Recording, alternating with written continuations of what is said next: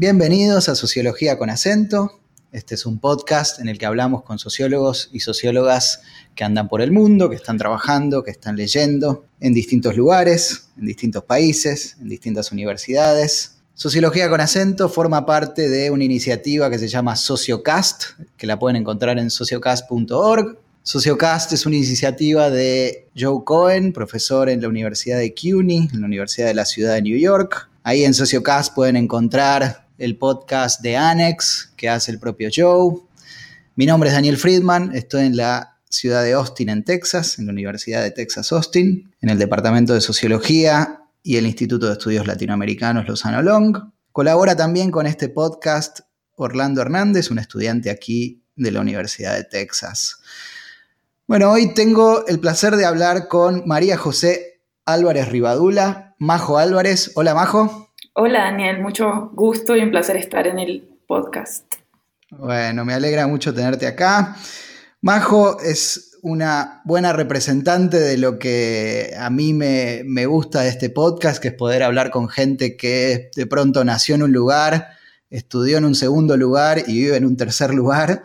Majo es profesora asociada de sociología en la Universidad de los Andes, en Colombia hizo su doctorado en la Universidad de Pittsburgh, en Estados Unidos, y se graduó en la Facultad de Ciencias Sociales de la Universidad de la República en Montevideo, Uruguay, el país en el que nació. Majo es especialista en temas de sociología urbana, de sociología de la desigualdad. Tiene, ha tenido y tiene varios proyectos que me, va a encantar que, que me puedas contar. Así que un gustazo tenerte acá en Sociología con acento. Buenísimo. Y te agrego otro lugar. Soy hija de migrantes, entonces hay por allá una aldea en el medio de Galicia donde juegan al truco y toman mate algunos, porque las migraciones siempre van y vienen. Así que hay, hay otro lugar que genera morriña, que es Galicia, en mi vida. ¿Tus padres vinieron de Galicia? Mi papá es asturiano y mi mamá es gallega. Bueno, contame eh, cómo, cómo arrancás con esto de, de la sociología o de las ciencias sociales eh, eh, ahí en, Montevideo, ¿no? Bueno, yo empecé la Facultad de Ciencias Sociales eh, desorientada como todos a los 18, te, que te gustaba la biología y el teatro y las ciencias sociales y qué sé yo. Y, y, la verdad me encantó. Empecé estudiando todo porque no me podía decidir, entonces el primer año como que hice todas las materias de todo ahí en, la Facultad de Ciencias Sociales. Tenemos ciencia política, eh, sociología y trabajo social. Y elegí trabajo social, había muchas materias en común, porque era como la que me permitió hacer como mucho más trabajo de campo. Empecé muy temprano como a ir a hacer trabajo de campo. Pronto me di cuenta que no era, que no era lo mío, digamos, que me generaba un montón de dilemas éticos, de inmovilismo, digamos, de entender problemas estructurales y poder hacer muy poco frente a esos problemas estructurales y que además me encantaba la investigación. Entonces siempre seguí, me iba de una clase de, trabajo social a escuchar los cursos de teoría de, de, los, de los mis amigos, los sociólogos. ¿Estaban separadas las carreras o estaban...? Estaban separadas, pero tenían como un tronco común. Ajá. Eh, y bueno, me gradué de trabajo social con una tesis donde, donde reflexioné como, como más en términos de, investigación sobre una de las prácticas que había hecho en asentamientos irregulares, que fue como mi primer práctica, mi primer enfrentamiento como con hacer trabajo de campo y, la verdad eso tuvo un gran legado porque eh, más tarde lo retomé y, seguí trabajando sobre eso. ¿Y llegaste a los asentamientos eh, puramente por una cosa universitaria o también tenías este, un vínculo por otro lado? No, no, llegué con un grupo de compañeras por una práctica universitaria donde, donde la Universidad de la República tiene un una parte de extensión muy interesante y uno de los proyectos más importantes ha sido siempre eh, en el barrio El Cerro, que es un barrio eh, postindustrial, un barrio que, cuyo casco urbano tiene, todas las calles tienen nombres de países de Europa del Este, como Polonia, ¿no? Porque había muchos migrantes que venían a trabajar a los frigoríficos, eh, primero a los saladeros, después a los frigoríficos, y, todo eso cerró. Y ese barrio como muy obrero, muy organizado, eh, se fue pauperizando, es como un reflejo del país, ¿no? Uno, uno ve caballos de de carros de recolectores y al fondo como el fantasma del frigorífico vacío, el galpón vacío. Entonces es, es, como un espejo urbano de un proceso de desindustrialización, un barrio muy, muy interesante. Y ahí se formaron muchos asentamientos irregulares, muchos de ellos organizados en los años 90. Y eh, entonces caímos ahí con un grupo de, de compañeras de trabajo social a eh, generar eh, algún proceso comunitario, o sea, sin mucha guía, la verdad, era como ir a la, a la guerra con un escarbadiente. Ah, bueno, lo primero que hicimos fue historias barriales de, tres asentamientos y empezamos a hacer trabajo comunitario y a hacer todas nuestras prácticas ahí. Eh, y fue un proceso muy enriquecedor y que, bueno, que, que generó también estos dilemas éticos o las posibilidades de actuar desde, desde cero recursos en problemas estructurales que escapaban a todo tipo de intervención. Y, bueno, y empecé a preguntarme por, por qué estos, estos líderes, por ejemplo, tenían cuadernos de, actas de las reuniones con el teléfono particular de, no sé, el intendente de Montevideo, qué sé yo, el, el presidente del organismo que, que da el agua, etcétera, ¿no? Como que me extrañaba esa cercanía y empecé a preguntarme por eso y solo tiempo después en el doctorado pude como elaborarlo mejor y entender sobre, sobre las redes y las formas de interpelar al Estado y conseguir recursos. O sea, tuviste que, hacerte una pregunta de algo que conocías, eh, que conocías mucho, que había sido mucho, pero que todavía la pregunta sociológica estaba como, como bollando hasta que la, la encontraste, ¿no? Tal cual, tal cual. En la tesis de pregrado trabajé asentamientos, pero, pero de otra perspectiva, desde una perspectiva muy de sociología urbana y sociología de la pobreza, que es muy importante, como muy cepalina, digamos, eh, muy en la línea de Rubén Katzman, un sociólogo que poco conocido en, en, Estados Unidos, muy conocido en América Latina, es en realidad argentino y trabajó en CEPAL muchos años y en CEPAL Montevideo. Ahí lo empecé a leer y, y muchas de las cosas que él decía sobre sobre la pobreza como activos, él y Carlos Filgueira, otro sociólogo uruguayo espectacular, que murió lamentablemente temprano, eh, trabajaban como la, empezaron a trabajar a la pobreza como activos, eh, muy en la línea como de Caroline Moser del Banco Mundial, pero diciendo esto no son solo activos, los activos pueden usarse en ciertas condiciones, entonces ellos hablan de activos y estructura de oportunidades. Y ese marco me sirvió como para enmarcar mi primera pregunta por por organización social, porque estos eran pobres que no solo le faltaban cosas, eran pobres que estaban haciendo un montón de cosas, estaban construyendo ciudades, estaban interpelando al Estado, eh, y no los podía ver uno solamente como, como víctimas de un proceso de desindustrialización y, y, apertura económica, ¿no? Esa no era la única historia para contar, entonces eso me sirvió mucho en ese momento. Claro, y después, o sea, decidís irte a estudiar afuera, ¿cómo, cómo es ese proceso? Bueno, yo siempre quise estudiar afuera, pero la eh, digamos, en mi época yo cursé entre el 96 y el 2000. Eh, digamos que la mayoría de nuestros profesores tenían una influencia mucho más europea, ¿no? Mucho más francesa. Entonces, el ideal era Francia, o qué sé yo, muchos profesores que habían estudiado en Lovaina, ¿no? Entonces era como que leíamos a Lenturé. En la literatura gringa no se, no se leía mucho, la verdad. Pero, y bueno, entonces yo siempre me, yo siempre me quería ir, me quería, quería viajar y quería conocer y quería como estudiar y seguir estudiando. Eso sí lo supe como muy temprano. Pero era Francia, el ideal era como Francia. Y bueno, y Fernando Filgueira, un sociólogo uruguayo, el hijo de Carlos Filgueira, eh, que estuvo en mi comité, fue lector de mi tesis, no fue mi profesor, me dijo, no, vos te tenés que ir a Estados Unidos. Y yo, ¿por qué a Estados Unidos? No, no conocía a nadie que hubiera ido a Estados Unidos. Mi historia, digamos, eh, había sido la historia de los migrantes, eh, de movilidad ascendente a través del comercio. Mis papás no terminaron la primaria. Eh, de inclusión en, en, ese Uruguay integrador, de escuela pública, etcétera. Digamos, ni idea de irme a Estados Unidos, no. No, sabía cómo buscar, cómo, cómo, cómo orientarme y bueno, empecé a buscar como en, en internet eh, pero me, me, abismaba la posibilidad de, ¿no? De era como mil universidades, no sabía dónde irme. Y empecé a, a, dije, bueno, voy a ir a algún lugar donde algún uruguayo haya ido y me pueda contar. Entonces apliqué, apliqué a varias universidades, eh, pero o sea, para darte una idea de lo lejano que parecía para dar el GRE y el TOEFL, tuve que ir a Buenos Aires, porque, no sé, en Uruguay en esa época eh, se daba una vez al año el examen. Entonces tuve que ir a Buenos Aires. Me acuerdo de que di los dos exámenes tipo un viernes, sábado, y en la noche fui a ver a Dolina. que además esos exámenes te dejan de cama. No, exhausta. A todo el mundo y mucho más a, a nosotros que no estamos acostumbrados a ese tipo de examen estandarizado. Es una locura. Total, eso es súper importante. Nosotros no tenemos exámenes estandarizados, entonces era así, me parecía dificilísimo y estudié sola para el GRE. No, me pareció que si lograba hacer eso, después el doctorado iba a ser una pavada. Bueno, yo siempre tenía la teoría de que la única razón por la que te solicitan el GRE en las universidades de Estados Unidos es para ver si estás dispuesto a pasarte un mes o dos meses como un animal sin hacer otra cosa que estudiar para un examen. Sí, es como una prueba de, esfuerzo, total, total. Bien, entonces llegas a, Pittsburgh, ¿no es cierto?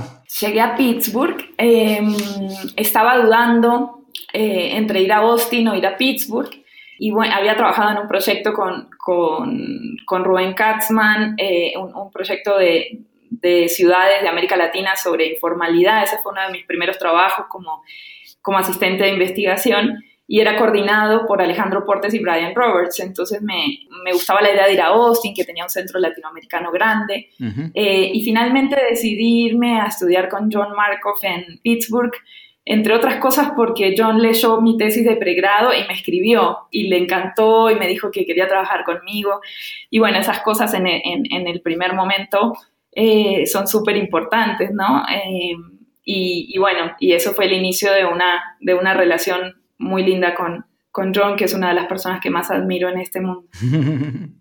¿Y cómo fue el, primer impacto? Porque también cambiaste un poco de, carrera, porque por más que me decías que tomabas algunas clases en sociología, venías con una formación en trabajo social, ¿no? Sí, pero la verdad cuando empecé, bueno, llegué muy desorientada, con una valija sin rueditas, a quedarme en la casa de una profesora que era la directora de Graduate Studies eh, con el dote que me había dado mi papá, que es buenísima esa historia, que eran como dos cuchillos tramontina de cocina. Me dijo, bueno, si te vas a vivir sola, esto te va a servir y una piedra de afilar. no sé, todavía los tengo. Ese era como mi dote mi valija, eh, iba con mis cuchillos. Por suerte eso fue antes de September 11, entonces... Se podía viajar con cuchillo. Exacto. Bueno, y llegué y todo, digamos, había aprendido inglés toda la vida eh, con la profesora del barrio y me sentí engañadísima, ¿no? El oído lo tenía tapadísimo, no entendía nada, eh, la sociedad me parecía rarísima, eh, no sé, era como la primera vez que veía tanta gente vegetariana, todo me parecía raro. todo me parecía raro, súper excéntrico. Una cosa que siempre dicen es que lo que a los extranjeros los todavía, y al día de hoy a mí lo sorprende, es el tamaño de las porciones cuando vas a comer. Exacto, todo. Y no sabes qué pedir, todo, todo era raro, todo era muy raro. Y, bueno, pero, pero, pero ves, en la, en la clase eh, sí sentía que había leído mucho más que el resto de mis compañeras, que venían de la formación gringa, que es mucho más general. Principalmente en teoría, había leído muchísimo más que, ellas. Claro, rápidamente ellas, como son muy formadas en competencias, digo ella porque en mi cohorte era, era de cinco mujeres, cuatro gringas y yo. Y mm, cuatro gringas increíbles. Y eras la única internacional en esa cohorte, wow. Sí, sí, era la única. Eh, me súper adoptaron y, y bueno, y como te decía, las competencias, ellas no habían leído ni la cuarta parte de lo que yo había leído, pero repuntaron a los dos meses, o sea, la enseñanza por competencias funciona y, eran capaces de elaborar argumentos a la gringa, digamos, y preguntas mucho más rápido que yo de repente, a pesar de que yo había leído mucho más.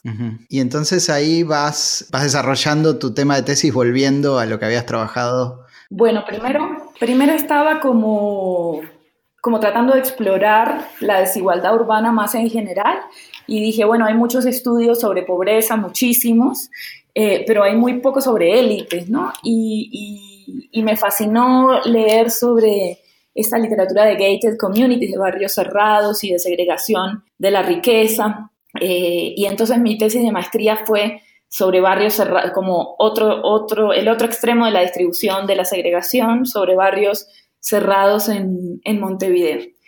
Esa, esa, fue la tesis de maestría que me encantó hacer, un trabajo de campo muy diferente porque... ¿Cómo entraste? ¿Cómo hiciste entrevistas con gente viviendo en esos barrios? Le pedí prestado a mi papá el auto, me vestí mejor.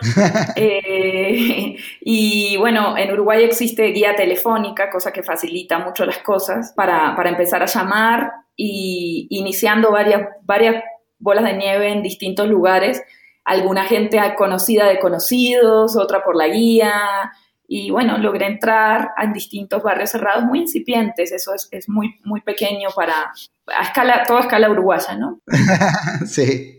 Pero, pero bueno, es muy interesante ver cómo se reproducen los diseños arquitectónicos, cómo se reproducen los discursos sobre seguridad y sobre libertad dentro del conjunto. Eh, bueno, me pareció muy, muy lindo ese trabajo de campo y digamos que que siempre he querido mirar la segregación o la ciudad y la desigualdad desde los distintos grupos que conforman esa desigualdad y no, y no solo desde la pobreza. Claro, finalmente es una relación, la desigualdad Exacto. y la pobreza, y hay que mirar en, digamos, en todos los polos de eso, ¿no? Exacto.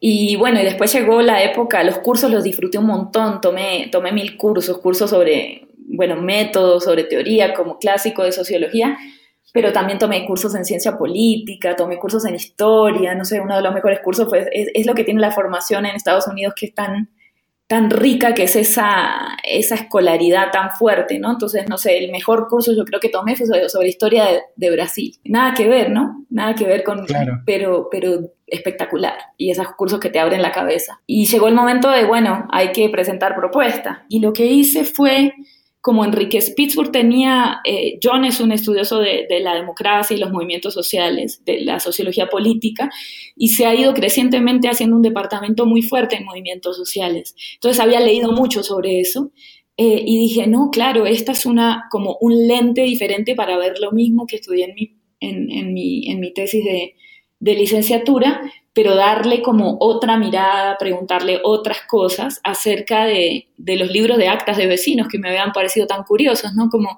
cómo es esa relación con la política.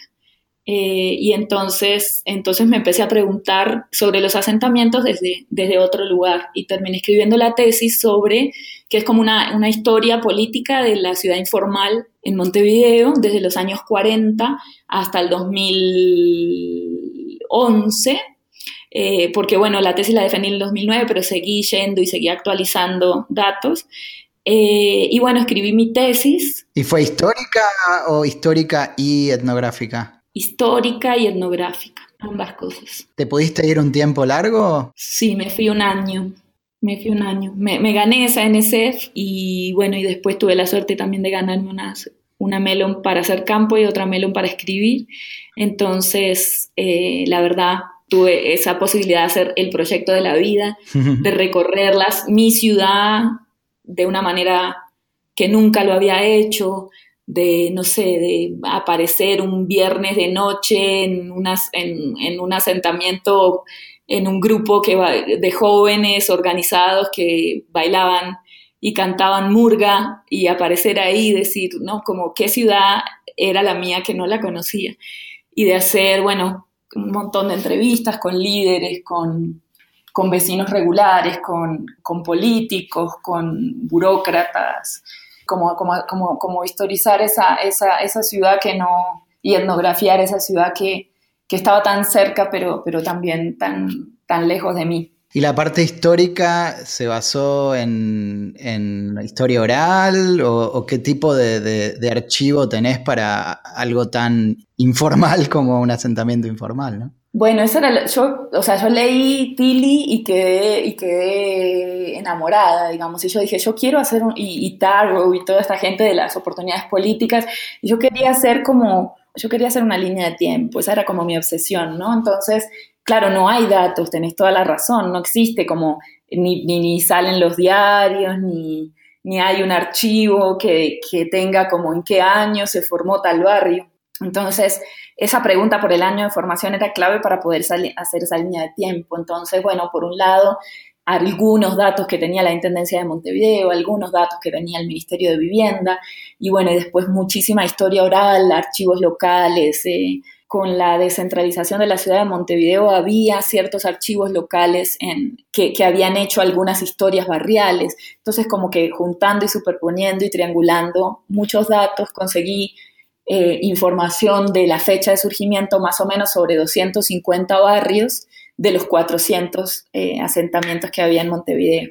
Y me quedé feliz de poder hacer esa serie de tiempo. Ahora, veía también las, como las limitaciones que ese tipo de estudios tiene eh, y quería como contar la historia también, como, como, como entender el cómo se habían formado esos barrios, no solo el cuándo, sino el cómo se habían formado, cómo había sido la historia y qué diferencias había entre los barrios organizados, planificados y los barrios que habían surgido más por goteo, una familia llegada, otra familia después, mucho más precarios.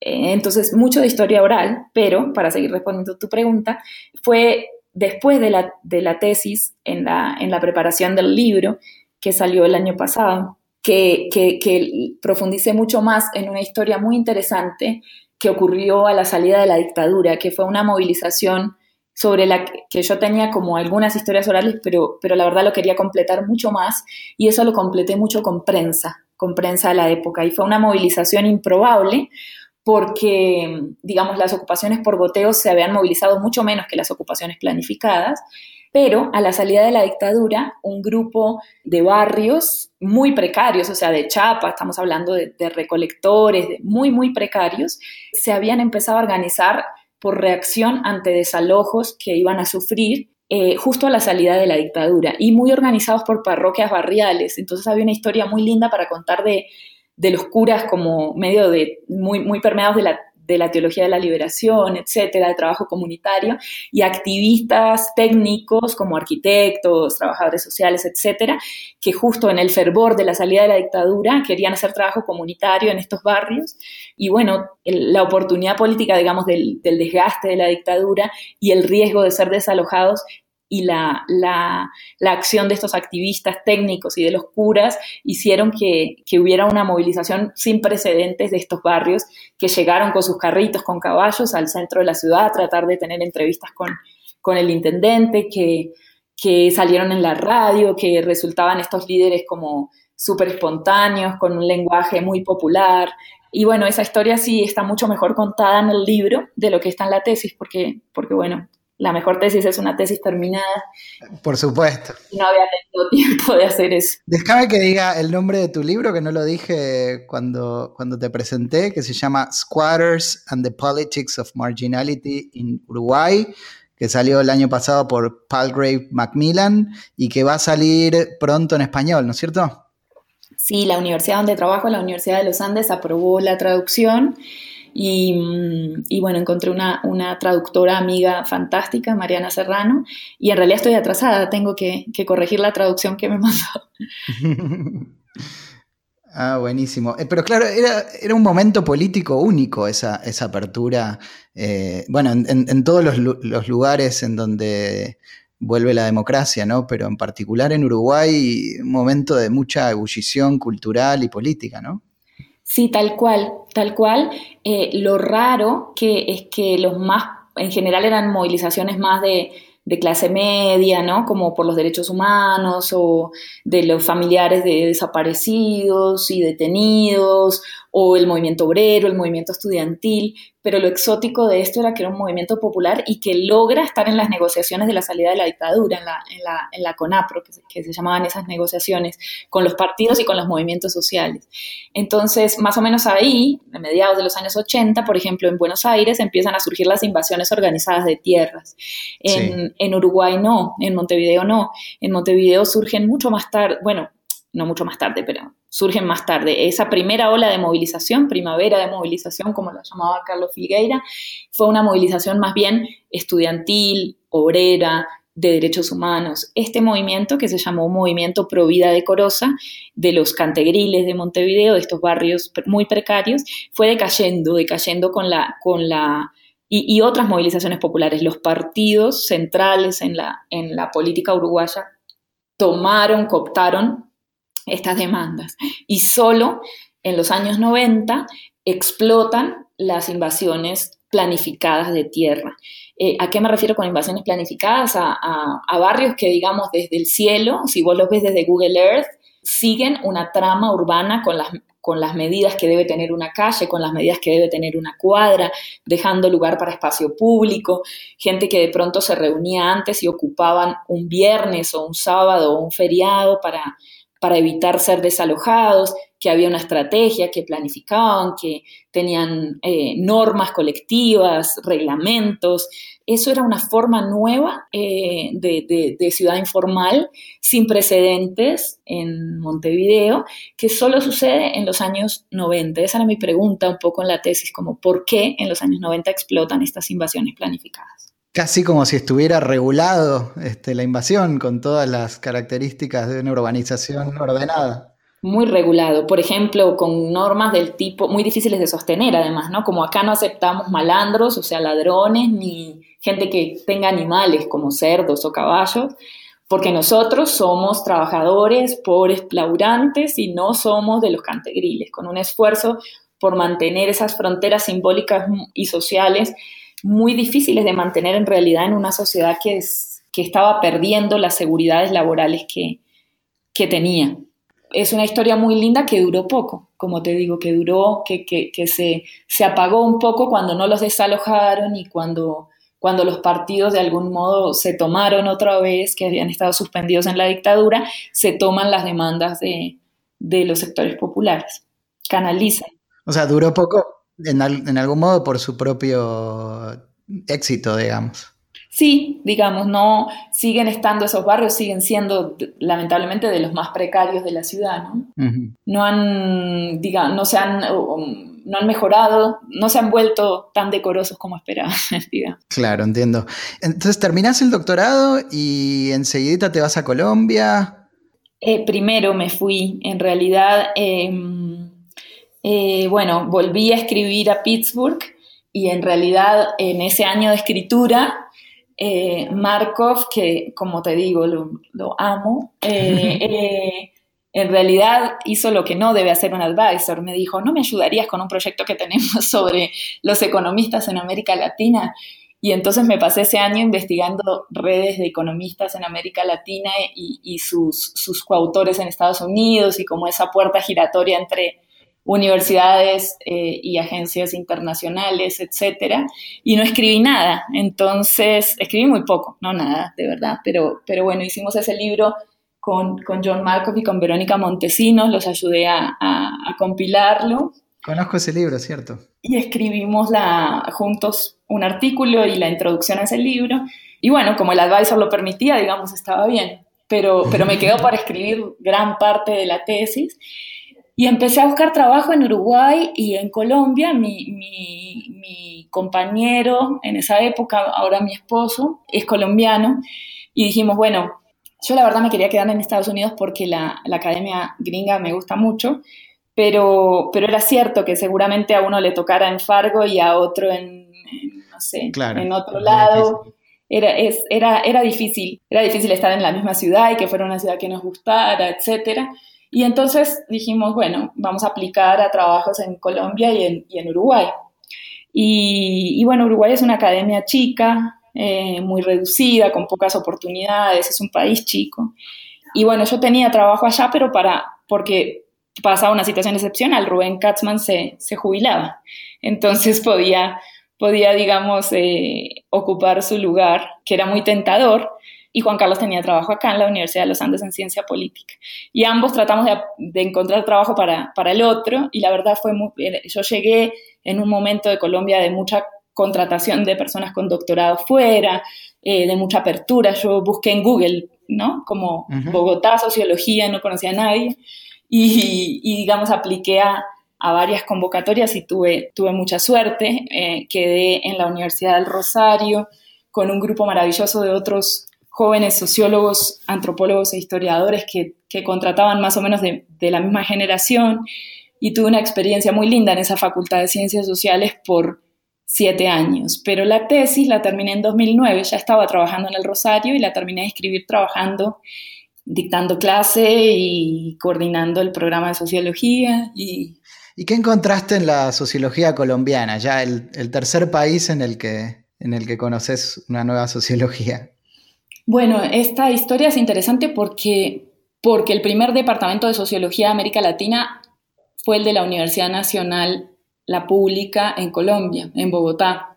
Es el departamento de Orlando Falsborda, de Camilo Torres, fue como un, tuvo un empuje muy grande en los años 60, pero inmediatamente con, digamos, con mucha circulación de personas de afuera, Falsborda había estudiado en Estados Unidos, entonces tenía mucho contacto con la academia gringa y con fundaciones que, como la Rockefeller que financiaban investigación, hacían mucho trabajo de campo, etcétera pero eh, el país estaba viviendo un momento político, bueno, la región, ¿no? En los años 60 de mucha convulsión y la sociología rápidamente fue tildada como izquierdosa, eh, revolucionaria, etcétera, y muchas universidades privadas que tenían la carrera la cerraron y otras nunca la abrieron. Entonces me encontré con una sociología que tiene una larga historia, pero un gran vacío. Entiendo. Y, bueno, y que ahí estaba el desafío de volver a armar redes, de volver a fundar departamentos. En, parte he hecho eso en, mi trabajo.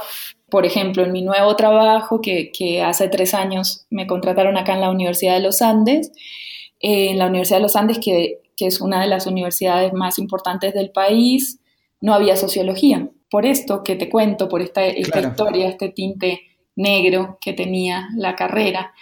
Y, bueno, está todo el desafío de generarla y tengo un equipo muy lindo de dos, por ahora somos tres, con Mathieu de Castelbajac, un, un, francés que hace sociología de la violencia, y con Tatiana Andia, una colombiana que trabaja temas de, economía política de la salud.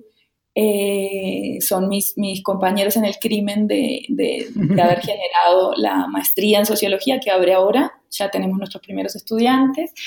Y tenemos algo muy lindo que es como una especie de minor, una opción en sociología, que nos ha gustado mucho porque yo siempre había trabajado formando sociólogos y acá estoy formando ingenieros que quieren tomar una clase en sociología y se empieza, o economistas, o no sé, o antropólogos, pero me ha parecido interesante el desafío de generar el interés en temáticas sociales de disciplinas distintas. ¿no? Claro, claro, eso es otra digamos, otra forma de, formar, porque uno a veces comete el error de, suponer que está formando gente lo más parecida posible a uno, que está hiperespecializado, que toda la vida se dedicó a esto, y en realidad hay un trabajo mucho más importante o, tan importante como ese, que es promover este, algunas formas de pensar y algunas ideas interesantes en gente que no, no se va a dedicar a esto, ¿no? Sí, tal cual. Y empezaste a hacer también trabajo comparativo entre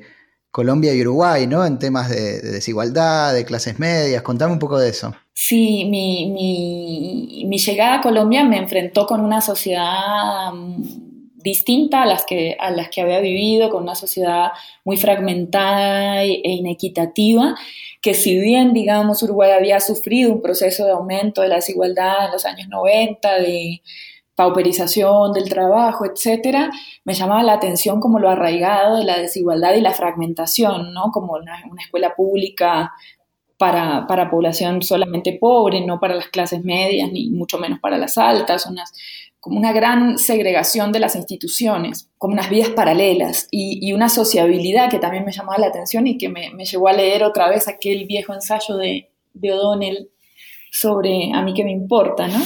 Eh, Cierto. sobre las, las, las, relaciones de clase y la sociabilidad en América Latina y las diferencias. ¿Usted sabe quién soy yo?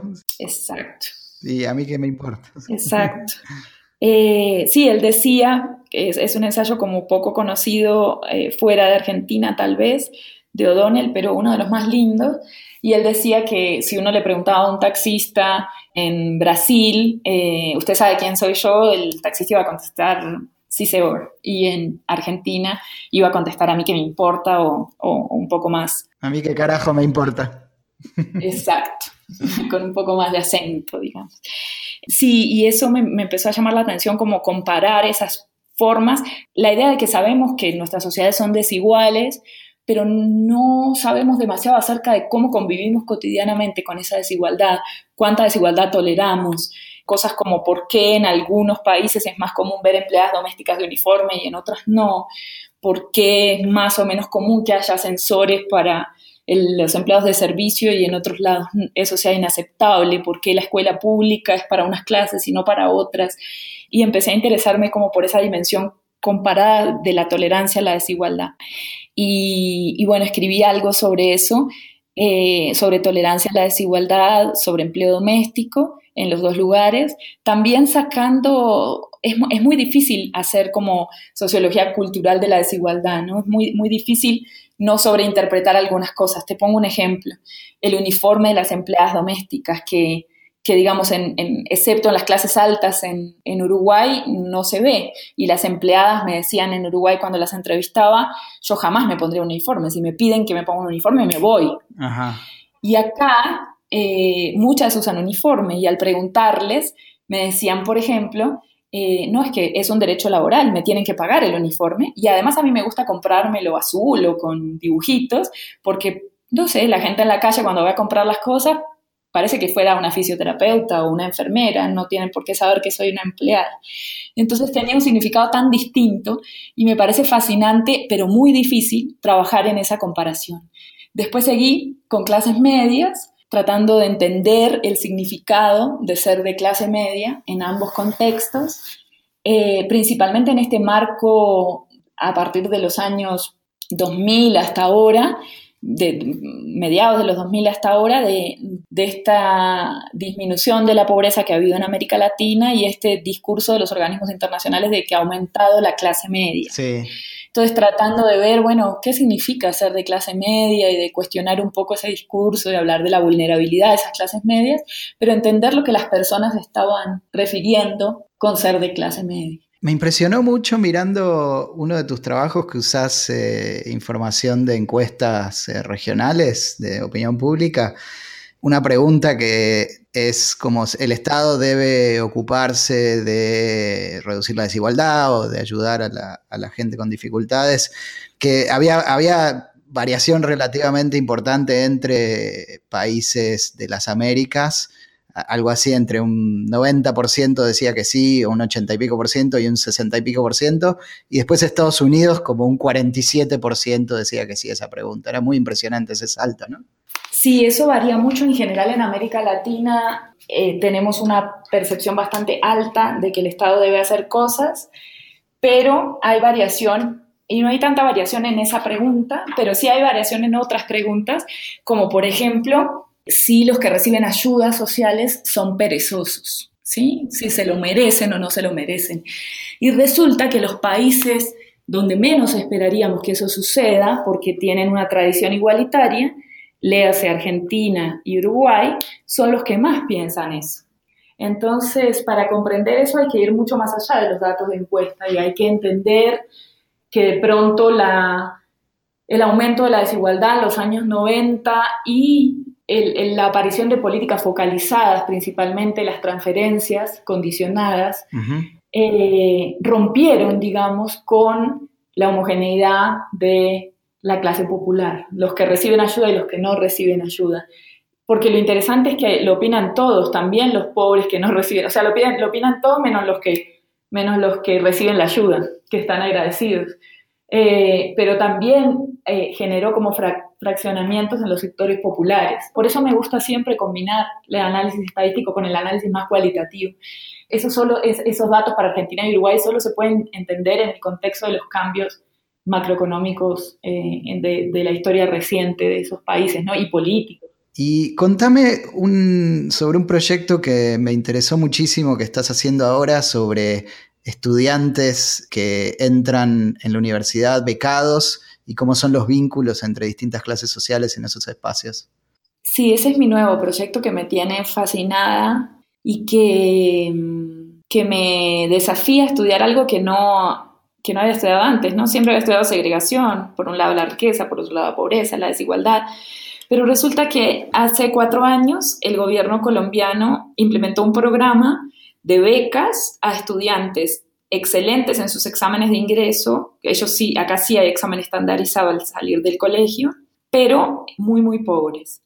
Entonces tenían que tener esas dos condiciones, ser pobres y ser excelentes, o sea, outliers, ¿no? Porque en general el examen de Estado está muy correlacionado con el nivel socioeconómico. Claro. Estos eran estudiantes que a pesar de ser pobres eran excelentes en sus exámenes de Estado.